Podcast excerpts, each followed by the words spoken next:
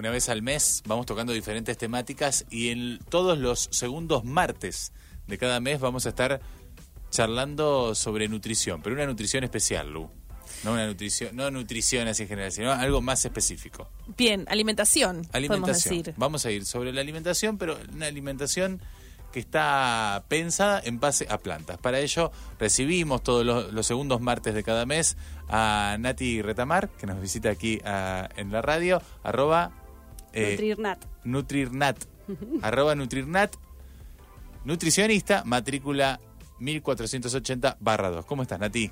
Pero excelente. Con, con- esta compañía y con Ay, esta audiencia, ¿cómo ay, no voy a estar de bien? Y es muy interesante y muy provocador ese título, Alimentación en base a plantas o nutrición eh, Basada en plantas. Basada, Basada en en plantas. plantas. Sí. Bueno, yo creo que muchas personas se están preguntando qué es esto, ¿no? ¿Qué es comer plantas? Y mucha gente piensa en masticar yuyo, ¿viste? Ir por la calle. Tipo vaca. tipo la gramínea. Exacto, me convierto de repente en una jirafa, en una vaca, y como pasto. Pero no, es mucho más amplio, ¿sí? Es mucho más amplio que comer solamente hojas o verduras de hojas verdes. Claro. Eh, y bueno, y si quieren puedo desarrollar un poquito más Por de qué favor, se trata. contanos pero más. el- la principal motivación para su consumo tiene que ver con la salud, con la salud individual y la salud colectiva y planetaria.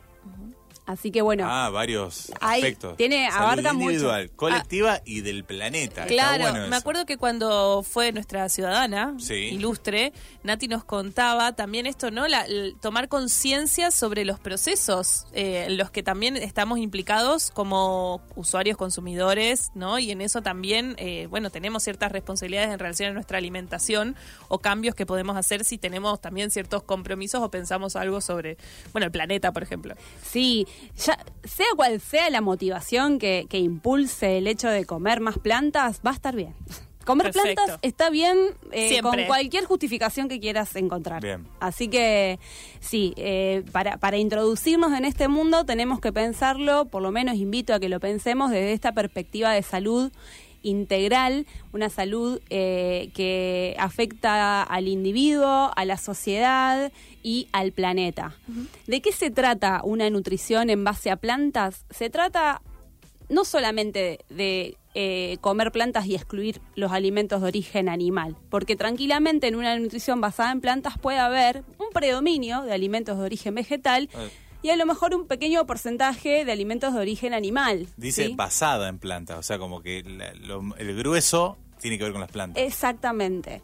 Desde las recomendaciones que hacen científicos que investigan esta temática, eh, si quieren pueden indagar un poco más en revistas científicas como The Lancet.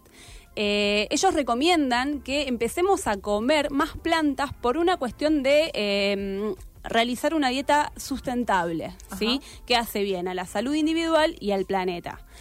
En líneas generales, una nutrición basada en plantas incorpora un 80% de alimentos de origen vegetal y puede incorporar un o- un 20% de alimentos de origen animal.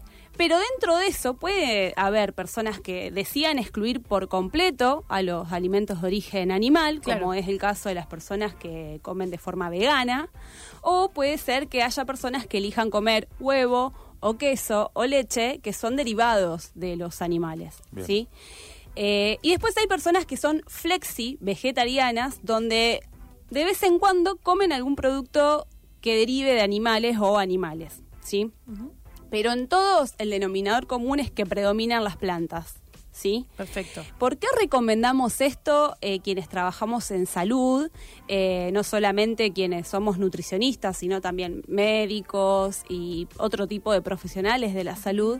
Porque hay evidencia científica que una alimentación basada en plantas reduce eh, los riesgos de desarrollo de enfermedades no transmisibles, como ser diabetes tipo 2, Claro. cardiopatías, cánceres. Eso ¿sí? te iba a preguntar también, cuando uno piensa en una salud integral, piensa también en, en- en un equipo que está trabajando de manera interdisciplinaria y que también piensa en este enfoque de, bueno, la alimentación es clave, ¿no? Para, para en en- siempre, pero en algunos casos o con algunas afecciones, aún más. Exactamente, sí. Tiene un gran impacto eh, la forma en la que comemos con la manera en la que vivimos y la manera o las causas por las cuales enfermamos.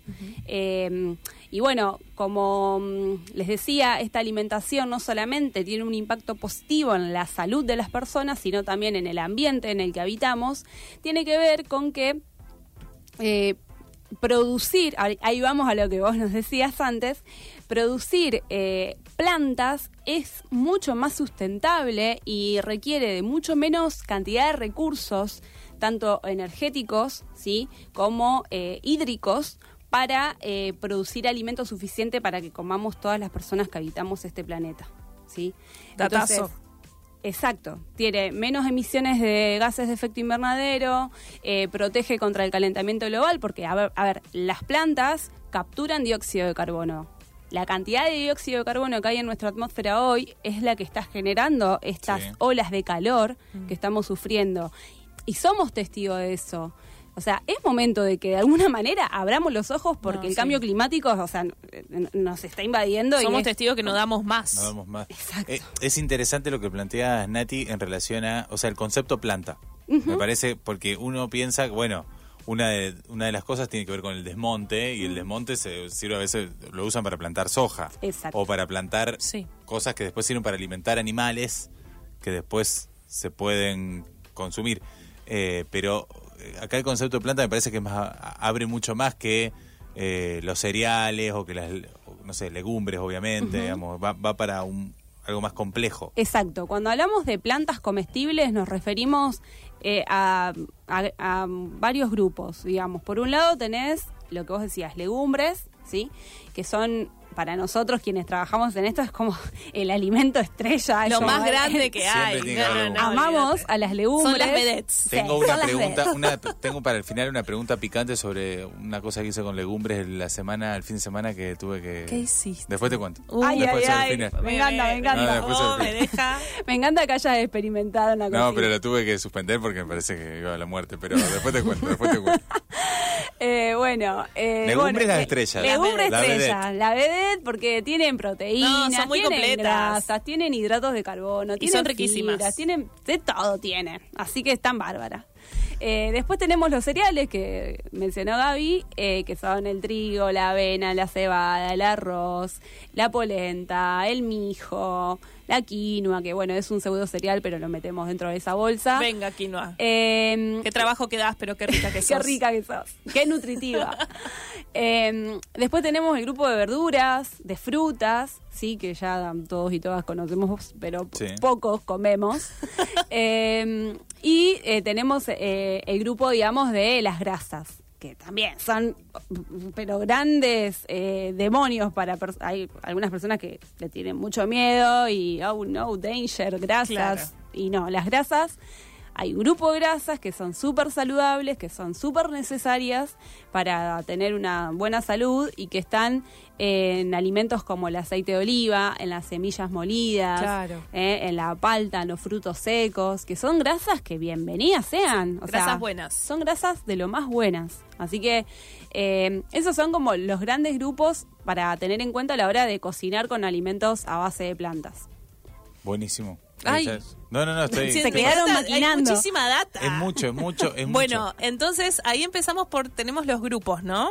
De los que hablaba Nati. Empezamos a pensar en esos grupos. Em, ¿Cuál es el, cuál el- es el más fuerte de esos? Sí. Bueno, como La dije En realidad está la combinación ¿no? De estos grupos, la, la, cómo se genera una, una dieta, una cotidianidad. Pero bueno, pensaba también en ese sentido, Nati, no me quiero adelantar, por eso. Eh, podemos ir de ahí al plato, pero también pienso que hay eh, algo sobre cómo elegir esto, ¿no? Cómo comprar. Eh, pienso en las estaciones, ¿no? Para las frutas y las verduras. Digo, debe haber muchas cosas que, que también trae la propuesta de alimentación a base de plantas, que no es solamente esto de combinar los grupos. Bien, bueno, lo iremos desarrollando a lo largo de cada encuentro, pero eh, eh, es- está buenísimo tener en cuenta los alimentos de estación, principalmente los frescos, porque Claro. las legumbres y los cereales, al, al igual que las grasas, muchas de ellas son perecederas, entonces las podemos disponer de ellas en cualquier momento del año. En cambio, en frutas y verduras no, son estacionales. Claro. Lo que pasa es Claro. que no estamos acostumbrados porque, bueno, hay, hay formas de producir que no son formas eh, ecológicas donde se usan distintas herramientas e insumos químicos donde, bueno, se pueden producir, qué sé yo, tomates en pleno invierno cuando es un cultivo de verano. Claro. O está esto de los alimentos kilométricos, ¿no? Viajan larguísimas distancias, generan un montón de dióxido de carbono, una huella eh, muy, muy alta de, de- de dióxido de carbono, y eh, es más lo que contaminan que lo que benefician. Y termina en una ensalada que hiciste que no te quedó bien.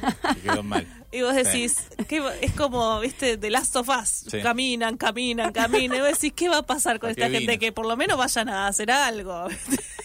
Claro, insípida la ensalada, no tiene gusto a no nada. le pusiste ni media banda. Nada. Eso está re bueno. Entonces, la cuestión estacional tiene que ver con frutas y verduras. En el tema de las plantas, las legumbres aguantan un montón. Exacto, eso está buenísimo. Claro. Eh, o- otro de los beneficios de comer legumbres, ¿viste? Bien. Son económicas, no, no gastás plata en, No, en- es bárbaro. en Son almacenarlas. re- sí, es increíble. Es genial. Fantástico. ¿Ya podés contarnos? ¿Quieren que les cuente? Sí, por Por favor, favor, no damos más. tengo, ahora le voy a contar para, para cerrar esta charla. eh, tengo, yo tengo la costumbre, sana costumbre que me quedó de la pandemia, de hacer, de agarrar legumbres, las, las pongo en remojo un día y después las hiervo, las hiervo, las hiervo, las mini pimereo, les agrego sal, pimienta, le hago capaz una provenzal, algo así, me hago y, y- y si quedó muy líquido por el agua no le agrego huevo y si no le agrego capaz un huevo y le agrego alguna harina que compre, trato de evitar las las de súper, digamos, de poner, y trato de salir a veces las que tienen tac, poner ese agarro garbanzo, capaz que uso, bueno, o, no sé, voy buscando otras harinas. ¿sí? Bien, O- puedo hacer, hago las arvejas con harina ¿Y de qué haces garbanzo. con eso? Los hago tipo hamburguesitas, Ah. las meto en el freezer Un y me queda, eso es re barato, y al ceno o almuerzo eso, eventualmente. A veces agrego un poquito de queso, ese es mi... Pero puse garbanzos. Tengo un miedo. Este fin de semana dije, tengo que hacer porque me quedé sin, las últimas eran de lentejas. Y dije, me- entonces puse una bolsa entera de garbanzos en una olla con agua y lo dejé en una... Mi casa estaba muy... Bueno, está todo caliente con esa temperatura. Sí. ¿Se te fermentó? Pero Empezó a hacer un olor. me lo olvidé, o sea, lo dejé, yo lo dejo 24 horas y lo cocino. Claro. Lo dejé el viernes al mediodía, pasó el sábado al mediodía, no me acuerdo qué carajo hice. Y el domingo a las 5 de la mañana me despierto, digo, están La- los garbanzos. Pero dije, no me voy a levantar ahora para ir a, a acomodarlo. Cuando me despierte al mediodía, o sea, a la mañana los Más resuelvo. horas. Cuando fui, yo a, veces puede quedar, claro, quedó mucha espuma, pero puede quedar La cuatro. fiesta de la espuma. Puede quedar 48 horas, tengo entendido, no hay drama, pero el problema es la temperatura a la que estaba la casa. Sí, claro. Sí. Y eso me, o sea, muy un olor muy fuerte a queso. Tengo la experiencia de haber entrado a queserías francesas en lo que el fermentado está a full, pero Sí. pero me dio cosa. O sea, realmente Sí. dije, esto no lo puedo comer. Es o sea, está, está demasiado pasado. Sí, por las dudas de evitar. Porque aparte, el tema era que la olla esa est- estuvo como a 30 grados Sí. mínimo todos los días. Con una ola de calor de 40 dentro de las casas, eso fue. Entonces hice lugar- bien. Sí. Porque eso me, lo tiré al compost. Está bien, perfecto. Yo, yo lo mismo. Cuando se me pasan. Podía- Sí. Me colgué, me colgué. Eh, vamos a darle un consejo a la gente, porque a más de uno esto le pasa. Esto le pasa Es- a es muy cualquier común- hijo de vecino. A cualquiera. Sí, porque querés No meterte en la, mal. en- en- No. en la buena de hacer las cosas bien y por ahí te sale mal. La primera vez, ¿cómo aprendí? Porque no lo, no lo dejé en agua y los herví y me los comí. Y tuve un problema intestinal Sí. de Ay, prácticamente no. cuatro o cinco días. Una semana, Grave. sí. Bien. ¿Por qué no las había hidratado bien? Ahora que aprendí a hidratarla, me pasé, pero me cagó la ola de calor. Sí, si no, no, no, yo lo resolvía bien. No, lo que yo siempre le recomiendo a la gente es que en el verano y más cuando hace estos calores, eh, dejen remojo las legumbres adentro de la heladera. Ah, esa es buena. Ah, yo lo Buen metí en una sala donde a veces prendo el aire acondicionado ahora, entonces por lo menos están. Yo las tengo que poner en la heladera porque mi gato, príncipe, eh, mete, el la, agua. mete la pata. Quiere, quiere Quiere cazar ¿Por legumbres. qué? ¿Por qué no Qué me- boicotea mi relación con las legumbres? No, Es no, les pesado. encanta. Mi gato hace lo mismo. O sea, se, se desespera por el agua de garbanzos, pero ¿Por qué? se vuelve Mira. loco. Le encanta. Entonces- se lo tengo que sacar porque Sí, si no, hace desastre. Gato y legumbres es algo que estamos descubriendo No, en este momento en Radio UNR acá en Falso Vivo. Entonces, la- el consejo es, deja- cuando las dejáis hidratando, dejarlas en lugares frescos o en la heladera. Exacto. Y le vas de última si te colgás que no podés cocinarlas cuando pensabas cocinarlas al cabo de 12 horas o 24 horas y vos decís, che, se me están pasando los días y no estoy cocinando nada, Sí. le vas renovando el agua, el agua de remojo y le pones un poquito de bicarbonato. Está bien, no te cuelgues una semana y media. O sea, trata no, de no remojarla no, más de tres días porque si Vamos, no, vamos. Sí, no, se de van a germinar. La- voluntad.